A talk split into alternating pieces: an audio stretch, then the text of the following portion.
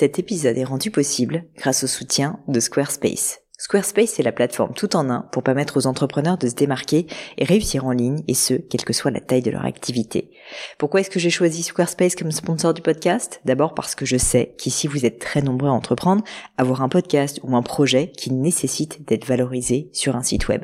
Et que Squarespace propose des outils vraiment simples d'utilisation pour avoir un site beau, propre et efficace en un minimum de temps. Quelques exemples de fonctionnalités, des templates de sites web personnalisables et adaptatifs pour créer des sites beaux et design en un temps record.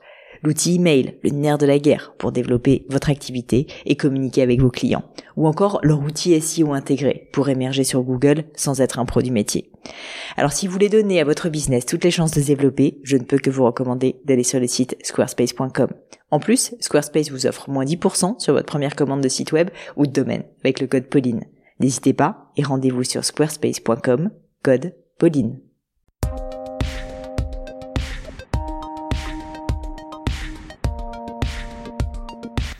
Hello à tous, ici Pauline Léniaud et bienvenue dans un nouvel épisode du Gratin. Pour ceux qui ne le savent pas encore, avec ce podcast, j'interviewe des personnalités remarquables pour parler de leur parcours et essayer de décrypter avec elles les clés de leur succès. On parle de la réussite au sens large et dans des domaines vraiment variés, c'est ce qui m'intéresse, de la nutrition en passant par l'aéronautique, l'entrepreneuriat, le développement personnel aussi, des startups dans la tech, le financement, la restauration et j'en passe. Parce que ce qui m'intéresse au fond, c'est de comprendre les mécaniques de pensée de mes invités, leur processus de décision et de vous permettre à chaque fois de retirer au moins un enseignement de ces conversations. Alors aujourd'hui, je reçois sur le gratin Grégory Marchand, chef et créateur des restaurants Frenchy, Frenchy Bar à Vin à Paris, ou encore du Frenchy Covent Garden à Londres. Greg est le premier chef que j'ai eu la chance d'interviewer pour le gratin et j'étais vraiment enthousiaste à l'idée de découvrir ce métier qui paraît à la fois si difficile, si complexe et si passionnant. On a donc retracé le parcours de Greg, de son enfance au succès que représente aujourd'hui Frenchy. Alors, orphelin dès l'âge de 6 ans, Greg n'était pas du tout fait pour les études classiques. Il s'en rend compte rapidement et se dit qu'il devra trouver sa voie ailleurs. Mais contrairement à l'image d'Épinal qu'on pourrait avoir du chef qui trouve sa passion au premier contact avec le monde de la restauration, ce n'est pas le cas de Greg. En tout cas, c'est pas ce qu'il m'a dit. C'est avec le temps avec l'expérience qu'il découvre la beauté de ce métier et finit par en tomber totalement et décidément amoureux. J'ai beaucoup aimé cet aspect du parcours de Greg qui donnera peut-être, j'espère, espoir à ceux qui n'ont pas encore trouvé de passion. Elle peut se construire avec le temps, avec de la persistance et avec de l'effort. Après avoir trouvé sa voie, il parcourt le monde pour se former et apprendre auprès des chefs tels que Jamie Oliver ou Michael Anthony à la Gramercy Taverne à New York. Et le 1er avril 2009, avec 20 000 euros à peine d'apport, il ouvre le restaurant Frenchy, rue du Nil, dans le deuxième arrondissement de Paris. Un restaurant de quartier, selon lui, expert mais accessible, authentique mais contemporain, français mais international. Tout ce qui fait Greg, en somme. En quelques mois à peine, le restaurant explose et à 32 ans à peine, Greg est élu meilleur cuisinier par le guide du fooding. Malgré ce succès, le métier d'entrepreneur est bien différent de celui de chef et Greg m'a parlé aussi, avec beaucoup de transparence, de ses doutes, de ses difficultés et de comment il s'était fait finalement accompagner pour devenir le dirigeant dont son entreprise avait besoin.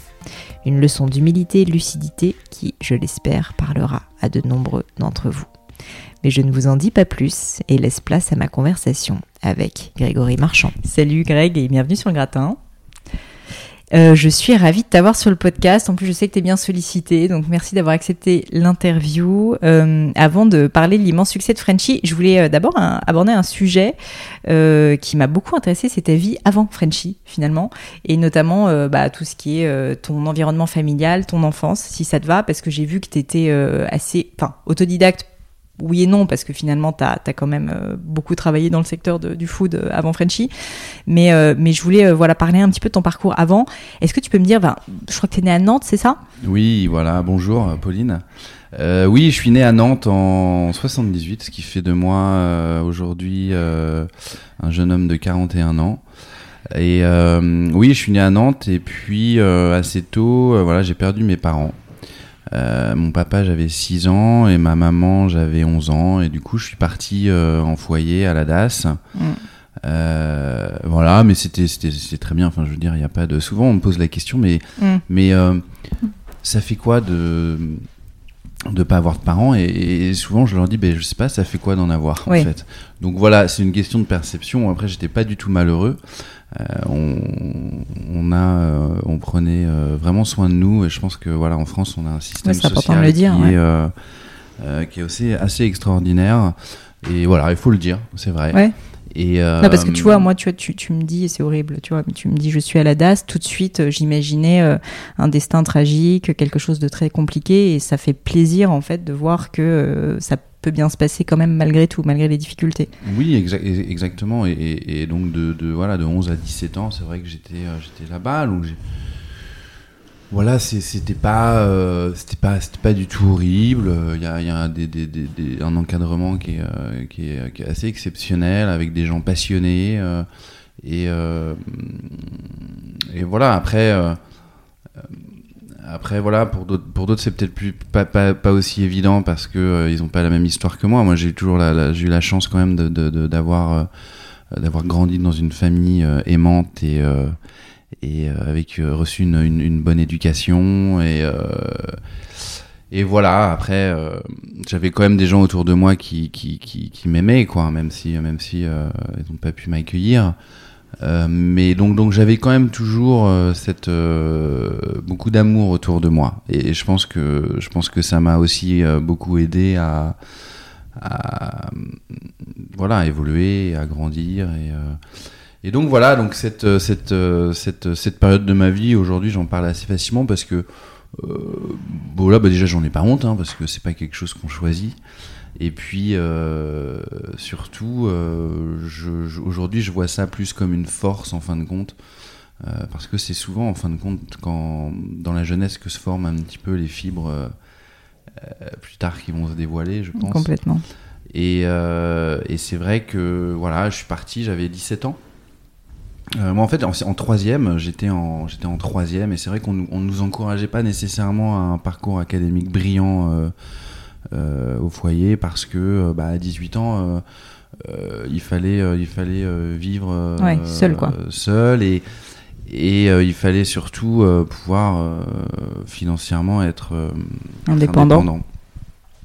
Du coup, bah, on nous dirigeait plutôt vers des, euh, vers des, euh, des filiales professionnelles. Mm. Donc j'aurais pu très bien être tailleur de pierre, plombier, électricien, comme, comme paysagiste, comme beaucoup de mes, euh, de mes amis. euh, voilà, ils sont, ils sont partis en apprentissage dans, plutôt dans ces voies-là. Et pour le coup, la cuisine, bah, en troisième, en stage de en stage de, de, de découverte en entreprise, comme on en fait tous. hein. Aujourd'hui, Mm. d'ailleurs, moi, j'en accueille, euh, j'en accueille dans, dans mon restaurant. Et hum, j'ai- je suis passé en cuisine. Voilà. Et bon, la cuisine, voilà, c'était c'était la cuisine, c'était c'était une chose, mais c'est surtout l'ambiance que j'ai bien aimé. T'avais jamais eu avant ça de vocation particulière, tu cuisinais pas, enfin c'était pas ton truc quoi. la Pas vraiment. Après, oui, j'avais j'avais un peu de famille qui était Mm. un peu dedans. Enfin, j'ai. Mais mais c'était pas non, c'était pas une passion. Mm, mm. Après la cuisine, pourquoi? Oui là, donc j'ai- fait ce stage de découverte en troisième et, euh, et du coup, euh, euh, du coup, bah j'ai j'ai découvert cet univers. Euh, mais c'était plus moi ce qui me- ce que j'aimais, c'était plus le côté brigade, le côté Mm. un peu, Équipe, quoi. euh, équipe et tout ça, et je me sentais à l'aise en fait. Ouais. Après c'était une semaine donc c'était très court pour. euh, Mais bon voilà, j'ai eu un bon feeling donc du coup bah, pff, enfin des fois c'est comme ça, c'est une étincelle, on n'y pense pas trop et puis quand on te demande tu vas faire quoi, Bah, j'ai fait bah je sais pas école hôtelière, cuisinier. Donc je suis rentré à l'école hôtelière comme ça, euh, j'avais j'avais 16 ans. Je fais un BEP CAP à, à Nantes, à Orvaux plus exactement. Et puis euh, un bac pro plus tard à Saumur. Mm. Donc voilà, ça m'a amené, j'avais 20 ans. Quand j'ai eu mon diplôme, j'étais pas le meilleur à l'école hôtelière, j'étais un peu. euh, euh, voilà, il y avait d'un côté l'école hôtelière et puis de l'autre, il y avait l'école de la vie. Moi, j'étais plus intéressé à l'école de la vie. parce qu'à 17 ans, du coup, j'avais mon appartement avec un, un de mes copains. Et en fait, euh, ils font ça bien justement à, à la DAS parce qu'ils te mettent en appart à partir de 17 ans et euh, ils te donnent un budget pour faire tes courses. Alors au début, ils viennent faire les courses avec toi et en fait, ils t'accompagnent vraiment. Ils te lâchent pas genre à 18 ans dans la nature, tu vois. Donc, il y avait un vrai accompagnement. Euh, mais bon, bah voilà, quand à 17 ans, tu te retrouves seul Ouais, tout d'un en coup, appart, quand même euh, euh, livré à toi-même. euh, bah disons que tu fais ce que tu veux, tu vois. Donc euh, voilà, j'ai un peu, euh, T'as voilà, un peu mais- déconné à ce moment-là, quoi. J'ai un, un peu déconné, mais toujours quand même euh, pas, pas, pas trop, parce que justement de, de, de, de cette éducation que j'avais reçue et, euh, et, euh, et de, de, de, de, de cet entourage aussi euh, euh, familial euh, que j'avais encore, euh, qui me donnait quand même des, des bonnes bases et une structure pour pas partir totalement en cacahuète. Mm, mm. Et donc, euh, et donc voilà, la, la passion de la cuisine elle est venue plus tard. hein. Au début, c'était vraiment plus de la survie. Du coup, euh, j'étais pas le meilleur euh, à l'école hôtelière. Sans jeu de mots, c'était un peu alimentaire, quoi. Et, Oui, voilà, et tu le faisais parce que bon, ça t'avait bien plu, mais c'était pas ta vocation ultime, quoi. Exactement. Et est-ce que tu te rappelles justement à quel moment, en gros, tu, tu commences à te dire non, mais en fait, euh, ce métier, euh, je l'adore et c'est fait pour moi et je veux en faire ma vie? Oui, alors bah, ça c'est venu euh, en, en étapes. Déjà, déjà, il y a un moment, je suis parti en, en Écosse après ma, ma graduation euh, avec mon bac pro cuisine en poche et j'ai été euh, en Écosse dans un petit village euh, qui s'appelle Peebles. Et Dans pourquoi un- juste t'es parti en hôtel Écosse L'ami d'un ami, d'une connaissance d'un cousin, enfin tu vois genre. Le Ouais, truc, mais genre envie de voyager, improbable, quoi. Mais ah bah de toute façon, moi, je Juste, voulais partir. C'est ça. Je voulais partir, je voulais prendre euh, du recul euh, un petit peu sur, sur tout ça. Et, et du coup, c'est vrai que j'ai aussi choisi ce métier parce que je savais que je pouvais, euh, je pouvais voyager et voir le monde. Et donc la première étape, c'était d'apprendre l'anglais. Donc euh, je suis parti en Écosse. euh, donc comme quoi, c'était pas hyper cohérent quand même pour apprendre l'anglais en Écosse avec leur Mm. accent à couper au couteau. c'est clair. mais euh, mais voilà, je, je suis resté sept mois. Je suis parti à Londres et puis là j'ai commencé les, les- le, le mandarin oriental, les grands hôtels et puis puis dans les hôtels, t'arrives à 7 heures du mat, il fait nuit, tu repars, il est minuit, il fait nuit, t'as les lumières néons et tout et et du coup euh, voilà, j'ai un moment je me suis dit c'est bon, c'est pas pour moi, j'arrête. Et en fait, je me suis retrouvé, j'ai pas, pas, enfin, la réflexion, elle était très rapide. hein. Elle, elle m'a pris deux jours, mes deux jours de congé de la semaine. hein. J'ai fait, allez, c'est bon, j'arrête. Je reviens lundi, je fais ma, je donne ma dème. Et en fait, euh, je dis, mais je sais rien faire d'autre. Ouais. Et, euh, et du coup, euh, je me suis dit, ok, si je le fais, il faut que je le fasse à fond. Et donc là, j'ai commencé à plus m'intéresser, à me donner un peu plus à fond, à être plus sérieux dans mon travail. Mm. Et puis, euh, j'ai, j'ai- c'est, c'est des rencontres après. Tu dirais que t'avais quel âge Excuse-moi de t'interrompre. À là, ce moment-là, j'avais quand 20 tu ans. t'as pris un peu cette, cette Ouais, prise de 21, conscience, t'es 20 ans 21 ans. D'accord. Et puis là, euh, du coup, je suis parti. euh, et, et en fait, là, j'ai eu la chance que l'hôtel où je travaillais à Nicebridge, à Londres, le Mandarin Oriental, fermait pour un, euh, un relook complet. Donc 5 mois de fermeture. Et euh, ils m'ont envoyé euh, au Mandarin Oriental à Hong Kong. Et en fait, comme moi, j'étais commis, ils voulaient même pas m'envoyer au Mandarin Oriental à Hong Kong. Ils voulaient m'envoyer dans des trucs un peu euh, en Angleterre, quoi. Ils envoyaient que les managers normalement à Hong Kong et à Singapour et tout ça. Et moi, j'étais voir le chef, je lui ai fait écoute, moi je m'en fiche, je paye mon billet. mais par contre, Je veux y aller, veux y. C'est une opportunité qui se représentera Ouais, peut-être pas. moi, Hong Kong, j'avais des étoiles dans les yeux, dans les yeux j'avais 21 ans, quoi. Et donc, c'était en l'an 2000. Donc, j'en avais même 22. Et, euh, et donc, je suis parti à Hong Kong pendant 5 mois. Et là, euh, j'ai été au, manda, au Mandarin Oriental. Et au, à l'époque, au Mandarin Oriental, au dernier étage de la tour, il y avait Jean-Georges Von Gorichten qui avait un Mhm. restaurant qui s'appelait Le Vong. Euh, et c'était un peu le premier restaurant qui mêlait un peu cuisine française et cuisine asiatique. Enfin, on était vraiment au début de la fusion. Mm, mm. Et voilà, c'était euh, foie gras et mangue, euh, canard et tamarin. Enfin, c'était. Et moi, j'ai juste euh, adoré. Et donc là, voilà, et là, et là, et voilà, il y a eu un petit déclic. Je suis revenu à Londres. Côté peut-être plus créatif aussi. Ouais, te- plus créatif et puis plus, euh, plus petit restaurant, plus, enfin, grand restaurant, mais moins hôtel. Mm. Et euh, du coup, après, je suis parti, euh, je suis revenu à Londres, on a réouvert Londres. euh, et après, j'ai mon passé qui m'a rattrapé un petit peu et je suis, passé, euh, je suis parti un peu en, un peu en petite dépression. Et là, j'ai Suite fait, à, euh, suite à tout. Enfin, parce que Ouais, mais j'imagine. je pense que oui, ça rattrape un Non, mais tu jour le ou dis aussi à demi-mot, c'est que, enfin, j'imagine, je visualise pas trop, mais que ce genre de job, en plus, quand t'es commis, euh, tu, tu t'arrives euh, très très tôt le matin, tu bosses quand même un peu comme un chien toute la journée, même si t'es passionné par ce que tu fais, mais bon, quand même. Euh, c'est pas facile, j'imagine, comme ambiance tous les jours non plus. Et puis le soir, tu repars hyper tard et c'est rebelote. Enfin, j'imagine Ouais. que même au niveau de la fatigue, du moral, Mm. ça doit pas être évident quand Il même. y a fatigue, euh, manque, manque de lumière naturelle, Ouais. euh, et puis aussi se retrouver seul Mm. dans une grande ville et en fait, je pense que c'était. euh, je m'imaginais partir quand j'étais plus jeune. Et donc, ça me donnait vraiment un, un- un but. Et puis là, j'y étais, et puis je me Ouais. sentais euh, énormément seul, même si j'avais des potes. Et donc là, je suis parti un peu euh, en, dépression, et du coup, je suis parti euh, à Marbella. du coup, je me suis dit, il me faut du soleil. Et euh, j'ai été en vacances à Marbella, j'ai trouvé du travail. Je suis rentré, j'ai donné ma dème et je suis parti à Marbella pendant deux ans. Et- J'ai l'impression quand même, je suis désolée de t'interrompre une fois de plus, j'interromps souvent. Ouais, invités. même si, enfin, juste parce que là, tu, tu, ça fait deux fois de suite que tu me dis en gros un peu du jour au lendemain, enfin, tu décides de partir alors que tu avais un job bien sous tout rapport quand même dans des boîtes super prestigieuses. T'as peur que dans ce genre de moment quand tu quittes tout du jour au lendemain pour aller à Marbella ou en gros t'es en Non. mode euh, non je. Moi- moi, je suis- C'est quoi je suis- ton non, moi, état d'esprit à ce moment-là? Moi, je suis un caméléon, je, je, je m'adapte beaucoup. Alors, aujourd'hui, je suis beaucoup plus posé, bien sûr. Mais à l'époque, euh, moi, j'avais aucune attache. C'est peut-être aussi pour ça que je me sentais pas hyper, euh, Mm. hyper bien. Parce que je rentrais même plus en France. Enfin, j'ai vraiment coupé net.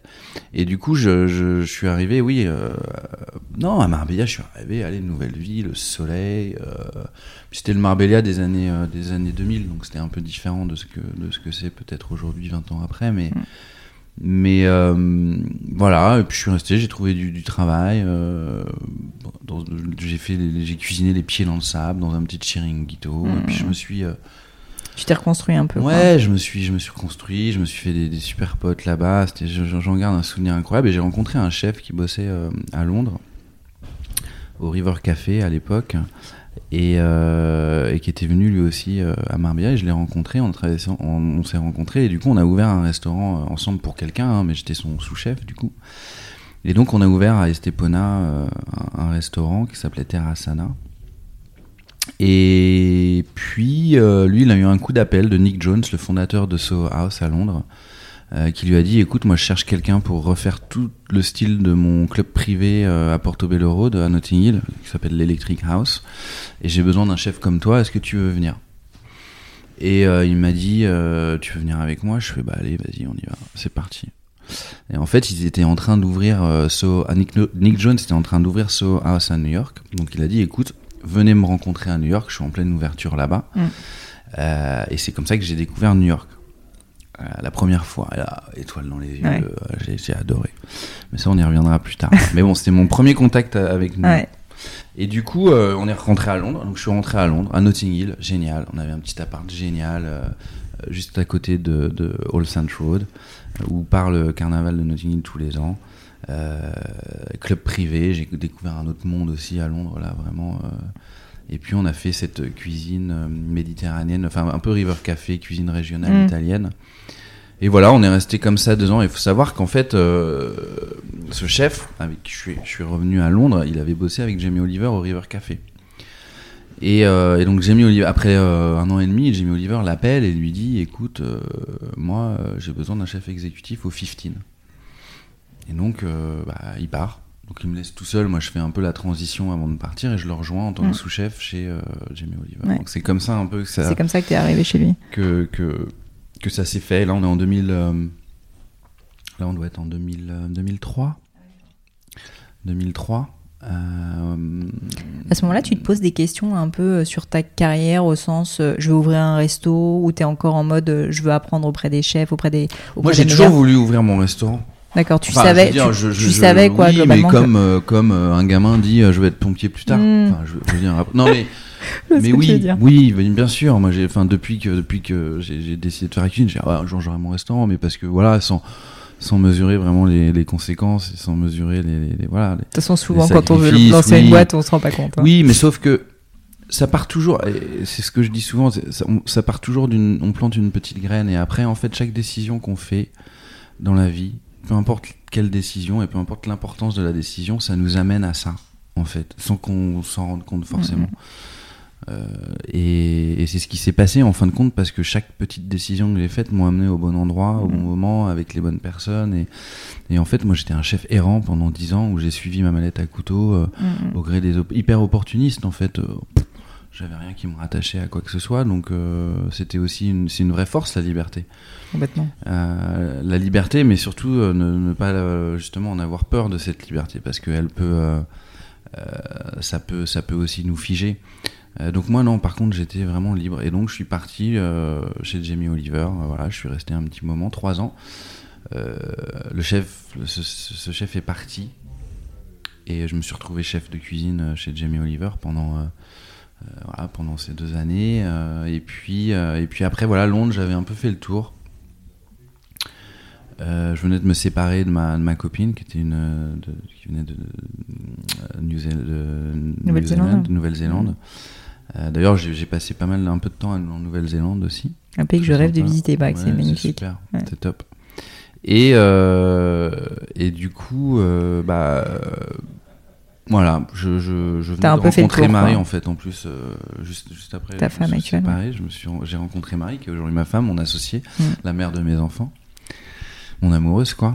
et euh, et, euh, et du coup, on venait de se rencontrer, elle habitait à Paris. Et en fait, le, comment j'ai rencontré Marie, c'est de, de, c'était au au 15 justement où je travaillais chez Jamie Oliver, j'ai embauché son beau son demi-frère.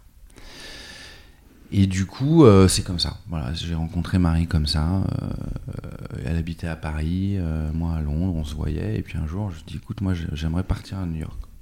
Parce que j'ai été à New York un jour et j'ai adoré. Et je me suis dit, après Londres, c'est quoi? C'est quoi la prochaine étape quoi? Ouais, moi de toute façon, alors en plus, ce qui est assez marrant, c'est que j'étais l'expat, mais typique. je me disais, mais jamais je retournerai en France. la France, moi, j'aime pas sans vraiment savoir pourquoi d'ailleurs juste parce que voilà euh, c'est la maladie enfin le ouais par principe le, un peu. le, syndrome de l'expat de toute façon euh, la France lui non moi, bah, tout est plus beau ailleurs quoi en tout cas. Exactement.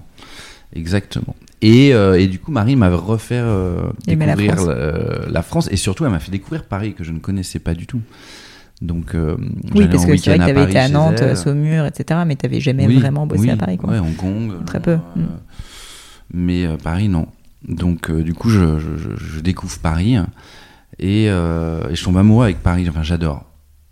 Je dis, ah, c'est vraiment super, mais je, par contre, on va à New York. Donc, euh, on part à New York avec Marie. Elle lâche tout. On venait de, ça faisait quelques mois qu'on était ensemble. Hein. Et donc, on, se prend un petit appart à. Bon, déjà, moi, je trouve un travail. Enfin, j'y vais. Déjà, je prends le guide Michelin, en gros. Je regarde toutes les adresses de New York. Je fais ça, j'aime bien, ça, j'aime bien, ça, j'aime bien. J'envoie des CV. Ouais j'ai des réponses, ils me disent venez et tout. Bon, en même temps, t'avais un beau CV quoi à ce moment-là oui, déjà. Oui. Et, euh, et, du coup, je pars là-bas. Euh, je trouve, euh, je vais faire des essais chez chez Daniel, le chef Daniel Bouluc. Mm. D'ailleurs, c'était super. Euh, dans plusieurs euh, restaurants. Comment ça se passe juste? Parce que alors, je pense qu'il y a beaucoup d'auditeurs tu vois, qui ne connaissent rien du tout au monde de, la grande gastronomie.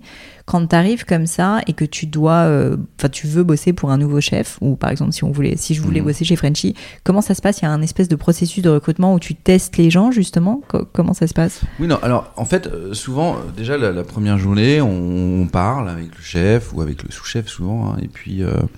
Et puis il nous donne des petits boulots à côté, puis on regarde, et puis on goûte. Et, tu sais, on voit vite comment une personne se déplace, comment une mm. personne réagit. Euh, ça se voit assez vite. Hein. Après, euh, euh, voilà, on regarde l'envie, on regarde. moi, moi, moi, ce que je regarde en premier, c'est moins les. Les, les, techniques, on va dire, pures et dures. Moi, je regarde plus l'être humain et qui c'est tu vois, quelle, quelle sa personnalité, euh, mm. sa curiosité, son intelligence aussi, enfin, toutes ces choses-là, parce que, euh, et ça c'est Danny Meyer, le restaurateur pour qui j'ai travaillé à New York, qui le, qui le dit, hein. D'ailleurs, il a écrit un livre qui est aujourd'hui ma, mon livre de chevet, ma Bible, que je donne à tous mes collaborateurs quand ils arrivent. C'est Setting the Table. D'accord. c'est un des plus grands restaurateurs new-yorkais et, il disait, moi, de toute façon, nous, ce qu'on recherche chez les gens, c'est 51%. Et je dis, ah ouais, je dis, moi, je donne 100%. Il fait, ouais, non, mais 51%, c'est ce que tu es, c'est qui tu es. Ce qu'on va pas vraiment pouvoir changer en toi. Hmm. En revanche, les 49, c'est notre boulot de te les apprendre. Et ça, tu vas pouvoir te modeler, on va pouvoir te modeler, on va pouvoir t'apprendre des hmm. techniques. On va pouvoir t'apprendre des techniques de cuisson, de coupe, l'organisation de la cuisine. Par contre, les 51, malheureusement, on va pas pouvoir les changer, c'est toi. Euh, donc en gros, euh, voilà, si t'es un connard, euh, bah ça, voilà, je vais pas pouvoir le changer et ça va pas Ouais, fonctionner. ou juste quelqu'un qui correspond pas aux valeurs de ta boîte ou je sais pas quoi. Exactement. Donc donc donc c'est plutôt ça que je regarde euh, moi dans, dans, dans, dans les recrutements, c'est plus la Mhm. personne. Je comprends. Euh, bon après, il faut quand même pour un poste, ça dépend des postes. Hein. Après, il faut qu'elle sache faire un minimum de choses parce que ça aussi, on le voit quand même relativement vite. Et, et donc. Euh, et donc voilà, on, on passe du temps, on passe une journée, des fois deux, des fois on revient, et puis on goûte, et puis et, et- et puis euh, euh, aujourd'hui un peu le- les ça a changé, euh, les rôles se sont inversés. Avant, on arrivait chez un chef et il fallait que le chef nous, nous, nous embauche quoi. Et puis il avait une pile de CV sur Ouais, son bureau incroyable. Aujourd'hui, c'est au chef de se vendre. Ah bon? Ben oui, parce qu'aujourd'hui, voilà, on a de T'as énormément de demandes, euh. de- oui, il y, a il y a de plus en plus de restaurants Mm. et euh, toujours autant de, de- personnes qui sont euh, formées. Euh, donc, euh, du coup, aujourd'hui, c'est plus au, chef de se vendre. Donc, quand nous, les gens viennent chez nous aussi, euh, en essai, on leur fait goûter les plats. Enfin, je veux dire, Mm. on, on- on leur dévoile un petit peu notre univers pour, euh, pour les attirer chez Ouais, nous plutôt que chez euh, le voisin euh, ou chez le, le collègue, quoi. Hmm. Et donc voilà un petit peu comment ça se passe D'accord. en. Et donc, euh, donc là, à ce moment-là, tu es, arrivé à New York, tu trouves ton premier job. Euh, Est-ce que l'expérience quand tu arrives à New York est euh, à la hauteur de ce que vous voulez? Enfin, toi, justement, qui est euh, quelqu'un de très libre, qui euh, a complètement bourlingué partout, tu arrives à New York qui était un peu le Graal, j'imagine, pour toi. Est-ce que, euh, est-ce que ça se passe comme tu veux? Enfin, il y a une Alors, différence aussi culturelle Déjà, déjà le choix du restaurant est important, donc euh, on va revenir un petit peu en arrière où, où justement je, je suis venu en essai à New York pendant des vacances. J'étais venu avec Marie. Euh, et donc je faisais mes essais, elle m'attendait, elle visitait, machin, elle connaissait un petit peu aussi New York. Et du coup, donc j'ai été dans, un restaurant très français, enfin euh, Daniel par exemple. J'ai fait aussi un restaurant très british, c'était un pub, ça s'appelait le Spotted Pig à l'époque. Euh, une ancienne du River Café aussi qui avait ouvert ça, un gastropub étoilé, qui était top, moi j'a- j'adorais. euh, Et puis euh, j'ai fait la Gramercy Taverne. Hmm. Et là j'ai rencontré euh, un chef qui s'appelle Michael Anthony, qui est toujours là-bas. Et j'ai goûté, alors je suis arrivé, c'est un restaurant, ça fait 25 ans, là on fête les 25 ans, d'ailleurs je vais à New York euh, début novembre pour, euh, pour cuisiner là-bas pour les 25 ans, ils invitent tous les alumni, euh, donc ça va être sympa. Hyper sympa. Et, euh, et du coup, là, je découvre un monde. Mais en fait, la Gramercy Taverne, c'est la taverne new-yorkaise par excellence. C'est un des restaurants mythiques de New York. Et là, je rentre dans un monde où je me dis, mais c'est quoi ce truc? Mais alors, c'est quoi? Qu'est-ce que, qu'est-ce qui t'étonne? La gentillesse des gens, la bienveillance, la nourriture que j'avais. C'était une- cette nourriture vraiment euh, qui a, démarré avec Alice Water euh, en Californie, de Mm. farm to table, avec euh, plein de pickles, plein de fumée, plein de choses. Et je goûtais des, des- des saveurs que j'avais jamais goûtées dans ma vie et je me disais, mais c'est quoi ce truc? Je me rappelle et. Et là, j'ai fait, mais c'est ici qu'il faut que je vienne travailler. Je vais pas venir à New York pour travailler dans un restaurant français. Ça n'a Ouais. aucun sens. Et du coup, bah, je me suis retrouvé à la Gramercy Taverne. Et là, j'ai je suis redescendu hein, très vite. J'ai fait, euh, j'étais euh, en gros euh, comique quoi. Enfin, Ah ouais, donc euh, t'acceptes en fait, juste pour être là-bas, t'acceptes. hyper bas D'accord. pour bah, parce qu'il fallait qu'il me sponsor le visa, Mm. fallait tout ça. Donc je- j'étais pas comique, j'étais chef de parti, mais c'était un gros, un gros, un gros, Ouais. gros step down, autant en termes de, de, de, de- de salaire que voilà. Moi, je m'en foutais. J'étais à New York, j'avais, j'arrivais tapis rouge à New York Oui, avec un juste visa. envie d'y être. J'avais mon petit appart à, William, à Greenpoint, juste au nord de, Green, Ouais, de, de Williamsburg. Williamsburg. euh, avant que Greenpoint soit cool d'ailleurs, euh, quartier polonais, on avait un petit truc hyper sympa. Et là, je vivais, euh, je vivais, euh, je vivais mon rêve. C'était génial. C'était plus compliqué pour marie qui a eu un peu plus de mal à trouver du travail, qui maîtrisait l'anglais mais moins dans les nuances. Mm. Donc c'est quand même beaucoup plus compliqué pour pour exprimer son caractère quand on n'a pas les nuances Ouais, d'une sûr. On peut parler, on peut s'exprimer, mais c'est dur de, de s'exprimer tel qu'on est. Donc Elle Marie, elle en a bossait aussi souffert. dans le milieu Oui, du elle a bossé un petit peu euh, à droite à gauche. Euh, non, Marie euh, a fait école de commerce, elle était dans la pub sur internet, donc Oui, elle est arrivée. donc en plus, ouais. elle s'est retrouvée stagiaire à bosser pour Alain Ducasse sur l'ouverture de Benoît à New York. Mm. Elle a fait plusieurs euh, boulots à droite à gauche euh, pour des boîtes de com, euh, des boîtes de pub et tout ça. Mais Mais voilà, donc elle a, Marie a, eu du mal et puis moi je bossais énormément, énormément et donc Ouais. on se voyait pas trop. Et donc voilà, moi j'ai j'ai des super potes là-bas aujourd'hui, j'y retourne très régulièrement. Euh, Marie aussi, on y, on Mm. va. Voilà, c'est New York, c'est Ouais. comme Londres. On... Paradoxalement, c'est en fait, on pense souvent quand on est français que la France est un temple de la gastronomie, mais en fait, euh, Londres à New York, euh, C'est quelque chose, ouais. Et donc, et donc, euh, voilà, on reste là-bas. Moi, j'apprends énormément de choses sur sur la cuisine Tu avec trouves Michael quand même qu'il y a une, un vrai euh, mentor pour moi. parce que parce que c'est un chef particulier ou parce qu'il y a une culture différente, par exemple aux États-Unis, en Angleterre qu'en France? Enfin, en gros, euh, c'est quoi, par exemple, si on si, est un peu spécifique, un truc qui t'a particulièrement étonné ou que t'as appris, quelque chose que que t'as retiré vraiment de cette expérience? Alors déjà, Michael Anthony, ce chef qui est aujourd'hui un de mes plus grands mentors en, termes de, cuisine, euh, il, parlait fluemment le français. Il a vécu euh, à Paris. Il a bossé chez Alastrance. Il a bossé chez Jacques Cagnat à l'époque. Euh, et, donc déjà il avait cette culture française, culture aussi japonaise. Euh, et, il m'a, euh, il, a apporté toute cette finesse de cuisine avec toutes ces techniques. Alors moi j'ai appris le fumage, la charcuterie, beaucoup. on avait un programme de charcuterie incroyable là-bas. J'ai découvert des nouveaux produits aussi. Euh, on avait euh, Union Square Market, on allait faire notre marché euh, trois fois par semaine à Union Square Market, qui était à quelques blocs. Et puis j'ai découvert une façon de gérer une cuisine beaucoup plus apaisante, C'est ça. euh, beaucoup plus bienveillante. euh, et Parce que c'est pas forcément l'image qu'on a de, de la cuisine traditionnelle, surtout dans un grand restaurant où je pense que c'est un peu une image d'épinal, mais tu vois, tu te dis souvent que ça hurle dans tous les sens, que tu as un chef euh, qui est pas facile et euh, que tout le monde travaille énormément. Et j'ai l'impression, d'après ce que tu dis, que c'était pas vraiment le cas, en tout cas, euh, Mm. dans, dans cette cuisine-là. Non, non, pas dans cette cuisine et même dans, dans, ce restaurant, hein, je veux dire, Mm. c'était, c'était, ça m'a appris à, à mettre vraiment l'humain au centre de, de notre entreprise parce qu'aujourd'hui c'est ça. Mm. Et, et ça, Danny Mayer le, le- le dit très bien.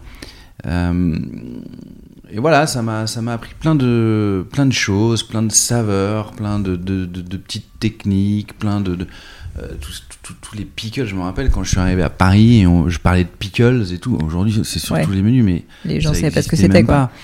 Et, et donc c'est assez marrant quand même de, de- voilà. Et ouais, il y avait il y avait une- cette culture du produit aussi euh, et euh, la transformation Mm. en- qui respecte beaucoup euh, beaucoup le produit avec des sais- des assaisonnements toujours extrêmement pointus et vifs. Voilà, toujours cette petite pointe d'acidité. C'était toujours hyper bright, tu vois. Mm, mm, et, et, et, et tu mettais dans moi, c'est- des explosions. Et Ouais, aujourd'hui, j'ai- beaucoup, euh, beaucoup pris dans ma cuisine, c'est- beaucoup de Mm. ça. Et donc, euh, et donc voilà un peu. euh, Le parcours. Et, et alors justement, enfin, tu- c'est après ça justement que tu décides de ben, plier bagage, rentre- rentrer en France, je crois, et, et fonder Frenchy. Oui, alors déjà Marie, Marie tombe enceinte. Je pense que c'était un acte un peu manqué parce qu'elle se plaisait pas. Elle s'est dit. Elle voulait rentrer. Je voulais rentrer. Mon visa, moi, arrivait à expiration. Et euh, du coup, euh, bah, c'était le moment quoi, de, de- de repartir.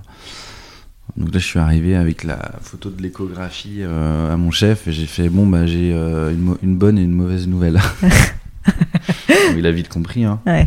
Bon, Et donc temps, je suis parti et euh, on est on est rentré euh, donc on est rentré à Paris en septembre 2008 donc euh, en pleine crise des subprimes Euh, pas d'argent pas de travail pas d'appart et ma femme enceinte de 7 mois Euh, et là je me suis dit bah écoute euh, on va ouvrir son on va ouvrir un resto Tant qu'à faire, on n'a plus rien à faire, perdre. allez, hein.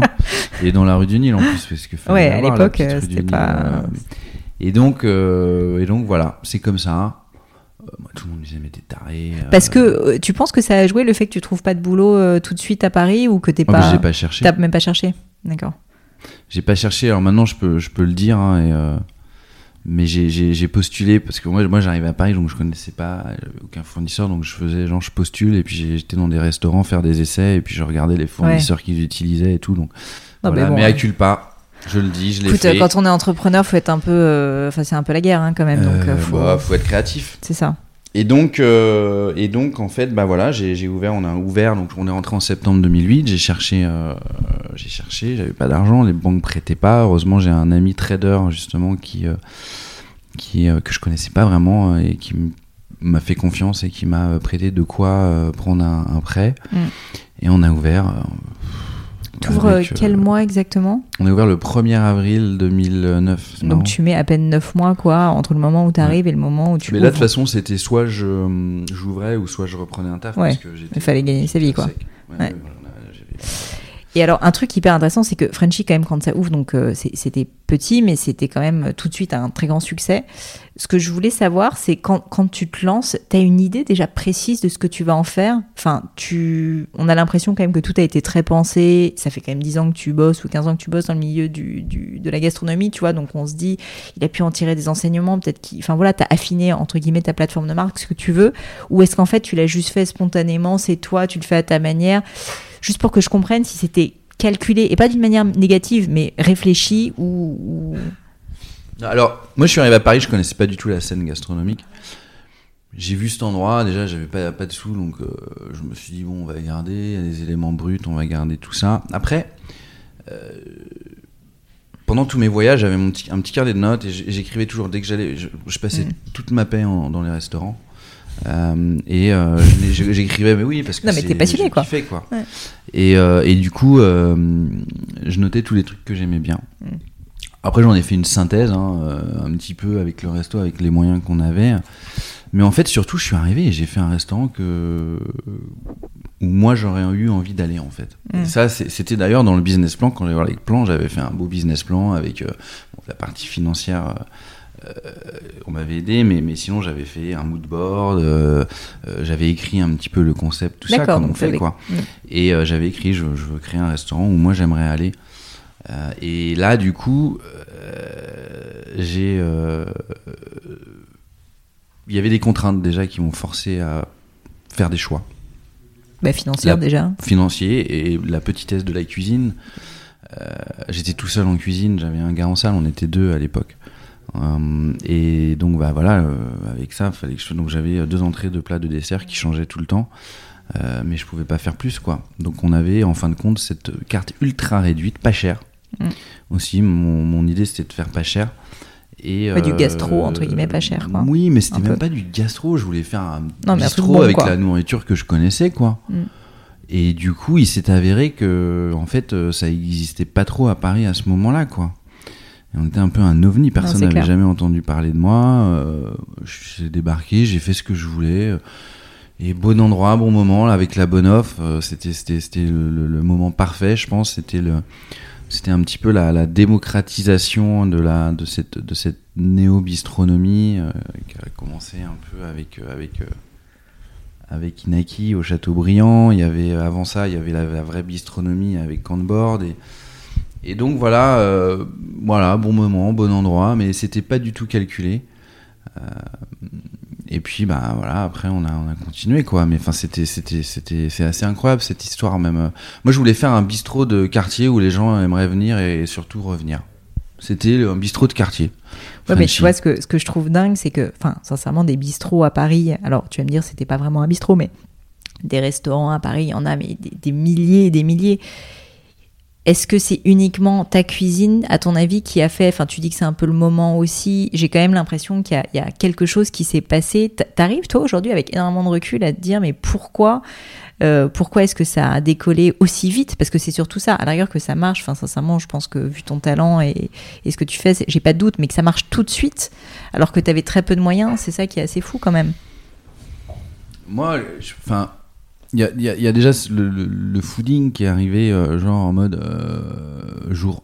C'était même en Friends and Family. en Friends and Family, il y a là. Non, il y a, y a un l'ami d'un ami qui est venu avec une copine qui connaissait quelqu'un au fooding et elle a fait mais attendez, euh, faut, c'était on était en Friends and Family donc c'était vraiment là, on n'était pas encore ouvert. Et elle a dit, euh, je sais pas, elle, est retournée au elle, a dû appeler une de ses copines au fooding, elle a dit, attends, il y a un truc qui se passe rue du Nil, viens. donc, semaine 2. Ouais. Euh, non, donc ils sont venus direct et euh, il y a eu un papier dans l'adresse de la semaine et après ils sont tout le monde est venu. Ils ont dit, Ouais. c'est quoi ce truc? Et là, moi, je me suis retrouvé avec. euh,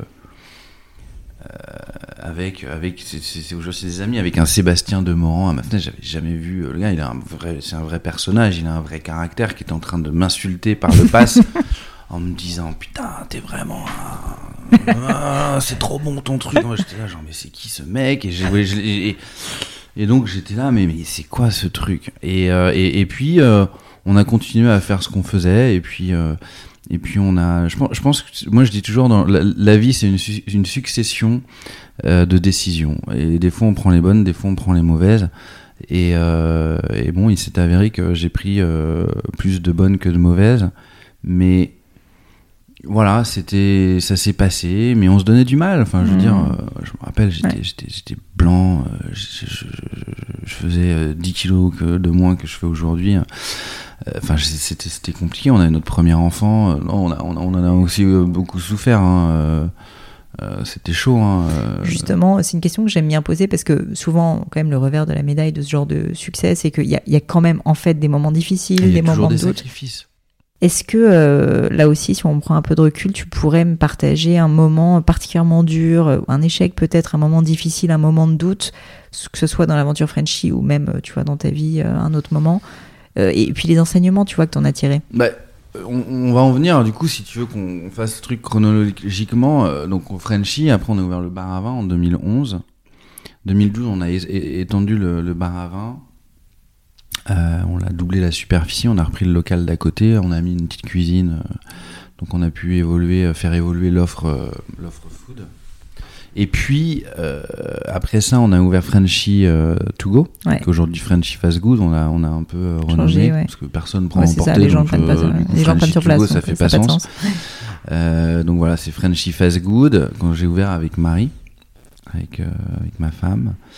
Et puis, euh, donc du coup, c'est à ce moment-là, en, en, en 2013, que Marie a pu euh, s'échapper du monde de la pub sur Internet, euh, où elle ne trouvait aucun sens à sa vie au travers de son travail. Et donc, on a, elle a pu me rejoindre en 2013 à ce moment-là. parce que la structure nous, nous le permettait et surtout que. J'aimerais qu'on en parle un tout petit peu après parce que c'est quand même un vaste sujet, le travail en couple. Et, euh, et du coup, euh, après, on a ouvert le caviste en 2015 et Londres en 2017. Ouais. En fait, je pense que mon. Alors, on a eu des crises de croissance parce que, euh, voilà, on est, j'avais un, un collaborateur en 2009. Euh, Aujourd'hui, on est 70. Euh, donc, euh, bien sûr, les crises de croissance, on en a connu énormément. Mm. On a, surtout que là, on a commencé de vraiment de rien. On pouvait Mm. pas commencer euh, plus petit, enfin, je veux dire. euh.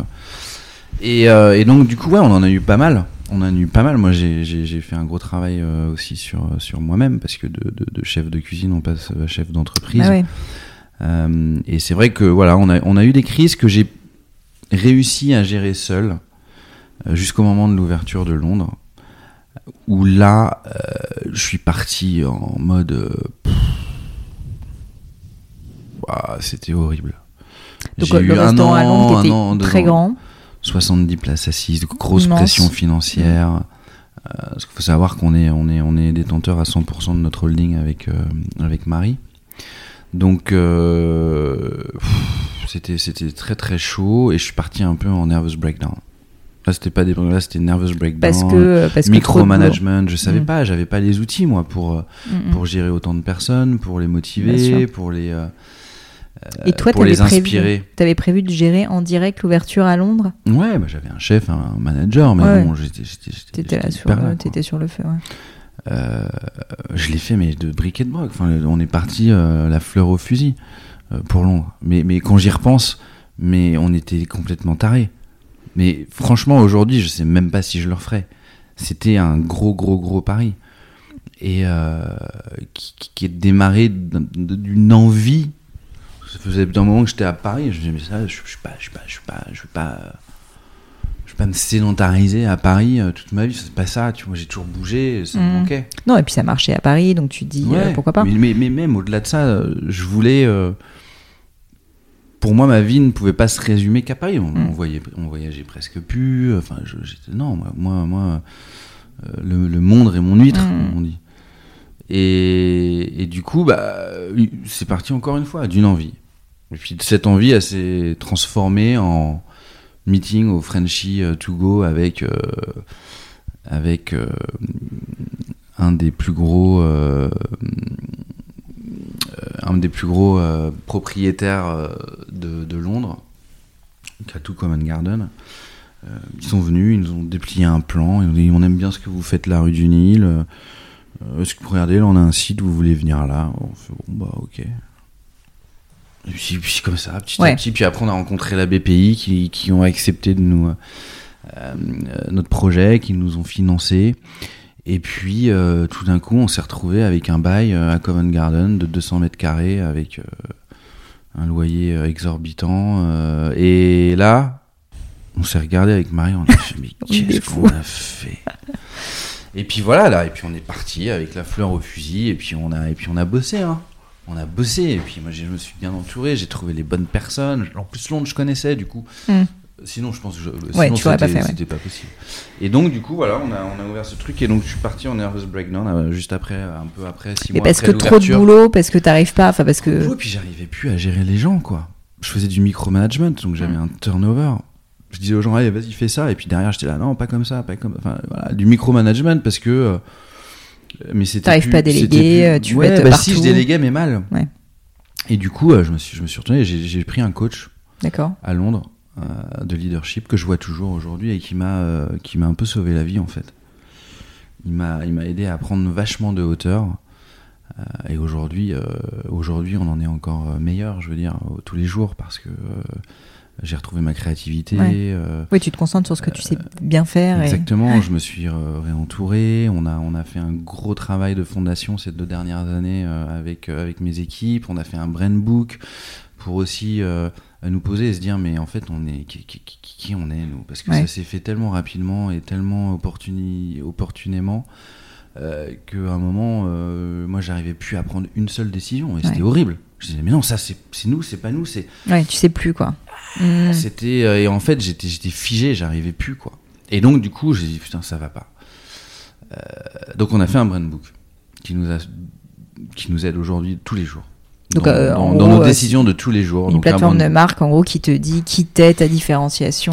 Euh, Le brain book, pourquoi bah Déjà, ça te, ça, c'est pour savoir qui on est et ce qu'on ne veut pas être. Mm.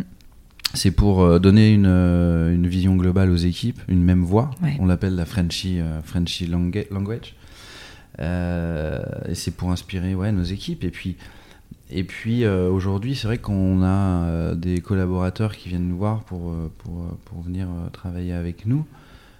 Ils connaissent pas forcément mon histoire, ils connaissent pas forcément euh, d'où on vient. Et donc là, c'est vrai que un- on, en a fait encore un condensé qu'on donne aujourd'hui à tous les nouveaux employés. On leur fait un petit tour, on leur explique qui on est. Il y a une petite présentation sur moi, sur Marie, sur mes enfants, sur la rue du Nil, euh, sur chaque établissement. euh, et il y a notre ADN surtout. Il y a en cinq points notre ADN euh, qui est écrit euh, très résumé où chaque mot on comptait. Ça nous a mis quand même un an et demi avec notre Ouais, boîte. euh, hein. avec notre boîte de com À mettre en place. à faire. On a fait des, des, des, des, euh, des ça- workshops et tout. C'est ça, j'allais te dire pour le traduire une- aussi, pour le, tu vois, le, le- le diffuser et que ça soit accepté, parce que c'est pas toujours évident aussi, tu vois. Ensuite, après que les collaborateurs qui soient dé- qui sont déjà sur place, euh, ben, se l'approprient. Euh, en fait, vous l'avez fait un peu en équipe Bah, en justement. fait, voilà. Donc, donc, donc on a fait Mm. des workshops avec nos équipes, avec nos clients. Hyper euh, important ça parce que. avec nos clients les plus fidèles, euh, avec euh, avec avec tous les gens qu'on connaît. Et donc voilà, tout le monde a participé au truc, quoi. Et je trouve qu'on a fait un, un brand book qui est exceptionnel et en quelques mots, il définit exactement le ressenti euh, que j'ai au fond de moi. Et donc c'est c'est beau parce que ouais, il en a mis sur le compte, papier ce que tu ressentais. Quoi. et donc voilà, aujourd'hui, il nous aide ce brand book à à prendre des décisions, des décisions de tous les jours. Mm. Est-ce que c'est en avec notre ADN Est-ce que c'est en en phase avec avec qui on est Et voilà, et donc ça permet de nous de pas nous perdre. Et, euh, et ça permet à nos équipes euh, aussi Mm. de, de, de- qui nous représentent en fin de compte euh, de garder la, la ligne quoi. Le temps passe un peu, donc je veux quand même te poser une question sur, euh, sur ton travail en couple. Donc Marie euh, te rejoint en 2013, tu disais, Mhm. et euh, associé aussi. Euh, comment vous répartissez les rôles? C'est un sujet pour vous Moi, je travaille avec mon mari, euh, pour tout dire, donc je connais bien le Ouais. sujet. Je sais que c'est pas toujours évident, mais que ça apporte aussi plein de choses. Euh, c'était, comment est-ce que vous avez pris la décision de bosser ensemble? Et euh, est-ce que tu peux me donner peut-être en, en quelques mots, tu vois, des voilà des choses que vous avez mis en place pour que ça, parce que du coup ça se passe bien, j'ai l'impression. Donc euh, qu'est-ce que vous avez réussi à, à construire, tu vois, pour que vous arriviez à vous répartir bien les rôles et que ça ça se Alors passe bien. avec Marie, de- de- dès le début, de toute façon, Marie, elle, elle avait aucun sens de travail, donc elle voulait, elle voulait bouger. Elle voyait que moi je m'éclatais. Euh, elle, elle connaissait rien à notre industrie, mais euh, elle, a- elle est rentrée dans notre industrie avec énormément d'humilité. Et, euh, et elle a appris, elle apprend vite. hein, c'est une femme qui est extrêmement intelligente et et au début, je me rappelle, on a ouvert Frenchco, elle faisait la caisse, elle, faisait, elle a fait Ouais. la caisse, quoi. Et puis petit à petit. euh, Mais c'est génial. Enfin, franchement, à commencer, commencer par connaître les bases. Enfin, tu vois, c'est tellement important. Ouais, et, et- et d'ailleurs, nos équipes lui ont donné énormément de support et elles Mm. ils l'ont tout de suite accepté parce que justement, Oui, elle, avait cette montré. Mm. Et, euh, et du coup, bah, petit à petit, elle a appris un petit peu euh, le métier. euh. Alors Marie, elle est moins dans l'opérationnel aujourd'hui. Elle est, elle est, elle est plus euh, sur la partie, bien sûr, stratégique, financière, RH D'accord. et, et, et bien sûr marketing. Voilà. Mm. marketing, com, et puis tout ce qui a Plan de développement aussi. développement, Ouais. Euh, Les trucs sympas. ouais, tous les trucs sympas. Mais en fait, du coup, moi, ça m'a permis aussi drôlement de, de, de, de, faire ce que je fais. Donc moi, c'est beaucoup plus l'opérationnel, euh, le, la créativité Mm. Surtout aujourd'hui. Et aujourd'hui, c'est directeur de création de la marque. Et, aujourd'hui, je suis même plus, euh, voilà, plus, plus ça va, plus, plus je suis sur la création, euh, l'opérationnel. euh, Bien sûr, je suis dans mes restaurants, mais mais euh, différemment. Non, mais c'est normal. Euh, je dois inspirer mes équipes, Bien je sûr. dois euh, aller chercher des projets, je dois, je dois créer des opportunités mm, mm. pour nos équipes aussi, pour nos collaborateurs. Mais c'est pas facile hein, de lâcher parfois ce genre de choses. Ah, mais non, mais C'est je- dur. Enfin, à la fois, c'est génial de, de le faire et tu te dis que tu apportes de la valeur et c'est hyper excitant, j'imagine, mais aussi mais quand tu es j'aurais- entrepreneur dans l'âme, c'est pas évident. j'aurais jamais pu le faire seul. Mm. Et si j'avais pas eu mon coach, jamais j'aurais eu euh, l'intelligence de, de, de, de- je- en fait même pas l'intelligence jamais j'aurais Oui, eu les t'aurais pas, outils pas pensé à le faire. Ouais. et donc euh, et du coup et du coup mais ça m'a vraiment aidé aussi dans ma vie personnelle enfin dans ma vie de tous les jours c'était euh, c'est- vraiment euh, je pense que des fois faut faut, faut pas avoir peur de, de demander de l'aide Euh, et c'est ce que je, je, je conseille à pas mal de mes de mes de mes collaborateurs quand euh, ils sont face à un truc où ils n'ont pas la réponse. Faut Bien sûr. faut qu'ils viennent me voir. Et puis si moi j'ai pas la réponse on trouvera quelqu'un qui l'a.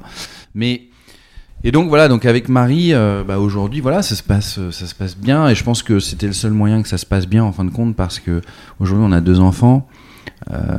Donc on a en fait réussi à créer un, un écosystème dans notre vie entre notre vie personnelle notre vie euh, privée en- euh, dans notre vie personnelle et notre vie professionnelle, euh, aujourd'hui, en fin de compte, la limite, elle est, elle est de plus en plus floue. Il y a, Ouais. il y a- on habite à côté de notre restaurant.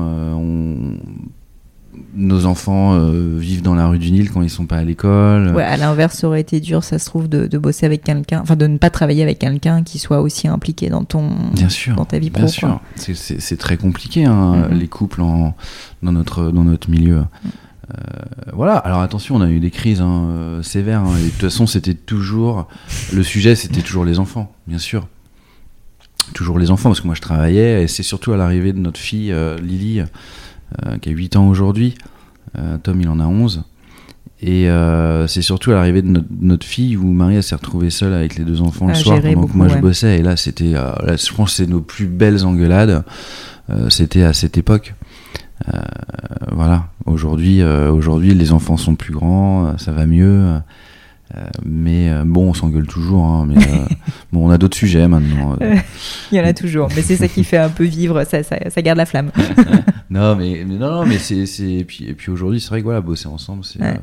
on a tous les deux les mêmes intérêts. Donc, euh, Si tu as un conseil à donner justement aux personnes, que j'ai énormément d'auditeurs de podcast qui se posent la question de se lancer en couple, un truc à ne pas faire ou à l'inverse, un truc qui pour vous vous a sauvé, je sais pas, vous gardez une soirée en amoureux, tranquille, enfin peu importe à la rigueur, mais Non, moi je pense qu'il faut suivre son instinct.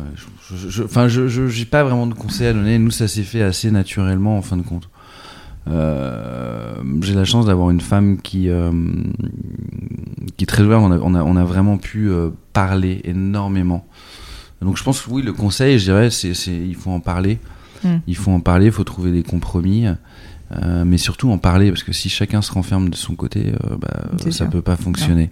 Donc euh, je pense que la, la- une des forces aussi de Marie, c'était quand il y avait un truc, ouais, au lieu de me pourrir, elle disait écoute, faut qu'on parle. Moi, là, je te dis, ça va pas pouvoir Ouais. continuer comme ça. Qu'est-ce que t'en penses. Et donc on a, on a toujours, Mm.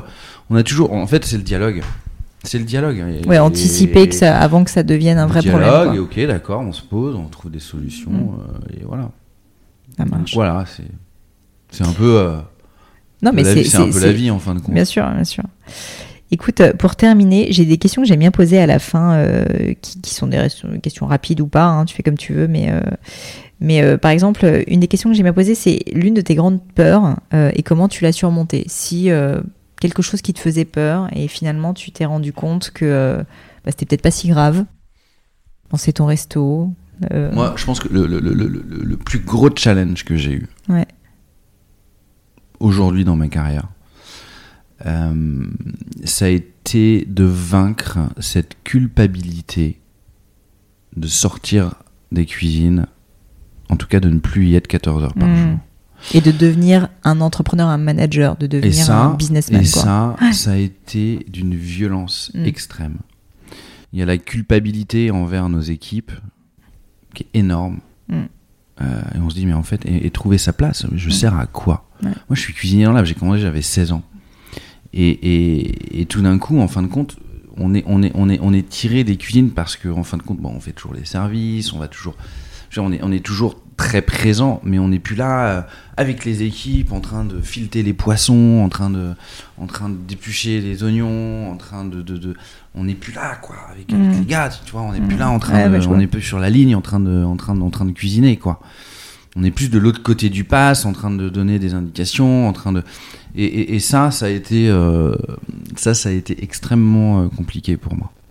Ça a été le plus dur. Je, je, je, je, je, je- je- et, et en fait, je, je, je ne voyais pas comment T'allais y arriver. j'allais y arriver. Et donc, c'est ce coach c'est là où mon coach m'a aidé parce que je, je, je, je, je pouvais plus quoi. Voilà, c'est voilà, vaincre cette culpabilité. Euh, une maxime ou des mots de sagesse que t'aimerais nous partager T'en as déjà dit pas mal, mais euh, Ouais, je un crois que j'ai tout donné là. T'as tout donné. T'as tout donné. Je mais que... non, mais alors du coup, s'il y avait un message, tu vois, que tu veux faire passer, Un message, je sais pas. Non, moi, moi j'aime bien dire que la vie c'est une, une succession de décisions qu'on prend et, Mm. et, et, et je pense que si euh, c'est souvent ce que je dis à souvent ce que je dis à mes, à mes, à mes, euh, à mes gars quand ils arrivent en retard le matin. Je dis tu sais euh, si tu prends trop de fois la mauvaise décision par contre euh, ça Ouais. risque d'impacter ta vie. le petit message, le petit taquet. Le petit message sympa mais, euh, Ouais, qui, ouais. Fait, mais qui Non, mais fait réfléchir. Bah complètement. Ouais, ouais. Ouais. Génial. La dernière fois que t'as été rempli d'admiration. Euh, la dernière fois que j'ai été rempli d'admiration. hmm,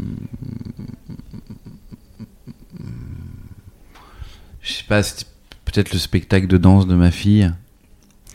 Euh, qui a 8 ans qui fait la danse classique Euh, tous les ans à la fin de l'année ils font euh, voilà ça ça j'étais j'avais des yeux j'étais j'étais complètement gaga Euh, voilà c'est je pense que l'admiration, j'ai beaucoup d'admiration pour mes enfants, bien sûr, surtout avec mon histoire. Mm. Je suis un peu un papa, euh, Papa gâteau un peu. un peu gâteau. Je, suis quand même, je peux être un peu, un peu strict. Ça, c'est le côté cuisine qui me rattrape un peu. Mais, euh, mais oui, oui, c'est, c'est, c'est, c'est, c'est le regard que j'ai pour mes enfants, ça, c'est sûr. La dernière question, c'est, euh, tu, as déjà un peu répondu, mais s'il y en a un autre, c'est un livre qui t'a particulièrement marqué, que tu peux recommander, que tu donnes aussi peut-être parfois autour de toi. Et pourquoi? Oui, bah, c'est ce livre, c'est Setting the Table de Danny mm. Meyer. Que, Et alors, en fait, qui parle de quoi Qui parle de, de, de, de, de, l'hospitality, mm-hmm. de Transforming Power of Hospitality in Business. Donc en gros, c'est euh, comment est-ce qu'on peut mettre en fait l'humain au centre du, euh, du, business pour créer une expérience euh, euh vraie pour les clients c'est, c'est, enfin, ça, ça, traite de, de, de, toute son histoire à lui et de, et de sa vision euh, de, de, notre métier qui est, euh, je pense, enfin, il, a, il, a, il a tout bon. Hein, euh, sur le, le, ouais, C'est marrant parce que c'est pas un mot français, l'hospitality. Non. Mais je trouve que c'est un vrai mot qu'il n'y a pas d'équivalent. Ouais. Qui en dit beaucoup. Ouais, bah, restauration, c'est horrible comme mot. Bah, restauration, ouais, c'est allez, vas-y, il faut que tu manges, sinon tu meurs. Ouais. Euh, mais il n'y a pas la dimension expérientielle, quoi. Ouais, exactement. Mm. Et, ça, franchement, c'est c'est un livre que je recommande. Malheureusement, il n'est pas traduit en français. Il est que, euh, il est que en anglais. Mais, on a euh, plein d'auditeurs qui parlent anglais. Voilà. je le mettrai quand même dans les notes. Écoute, Greg, merci beaucoup, beaucoup. Euh, si on veut te trouver sur Internet, on va évidemment sur le site. On va prendre des rendez-vous pour aller à Frenchy. On va sur le site de Frenchy. On les suit sur les réseaux sociaux. Mais toi, personnellement, où est-ce qu'on te retrouve si on veut te suivre et suivre tes actualités? Moi, c'est Instagram surtout, hein, Grégory Marchand en un seul mot. Euh, où euh, je, je, je, voilà, je, je, raconte ma vie surtout, surtout euh, professionnelle. Euh, mais voilà, puis sinon, bah, c'est rue du Nil ou rue du Nil à Paris ou Covent Garden, à Henrietta Street à Covent Garden. Je mettrai tous les liens pour qu'on puisse prendre rendez-vous pour aller goûter tout ça. Merci. Merci à toi, à bientôt. Au revoir. Hello à nouveau. Et quelques dernières petites choses avant de vous quitter. Comme d'habitude, si vous cherchez les notes de l'épisode, avec toutes les références, que ce soit les outils, les livres cités, c'est simple, allez directement sur le descriptif du podcast sur l'appli de votre choix. Aussi, si vous souhaitez me contacter pour me poser des questions, proposer de nouveaux invités peut-être, ou juste me faire un feedback, n'hésitez pas. Euh, j'adore ça, les feedbacks. Donc foncez directement sur Twitter ou Instagram sous le pseudo Pelenio, P-L-A-I-G-N-E-A-U. J'essaye de répondre quand on me parle, donc n'hésitez pas. Et comme à chaque fois, vraiment mille merci d'avoir écouté jusqu'ici. N'oubliez pas, si le podcast vous plaît, que vous appréciez tout ce travail, euh, le plus simple pour m'aider, c'est tout simplement de mettre euh, bah, soit un petit mot doux, soit une note 5 étoiles sur iTunes ou de partager sur vos réseaux sociaux aussi. Ça donne le moral, ça m'aide énormément à faire connaître le podcast, donc n'hésitez pas. Voilà, merci à tous et je vous dis à très vite pour un nouvel épisode.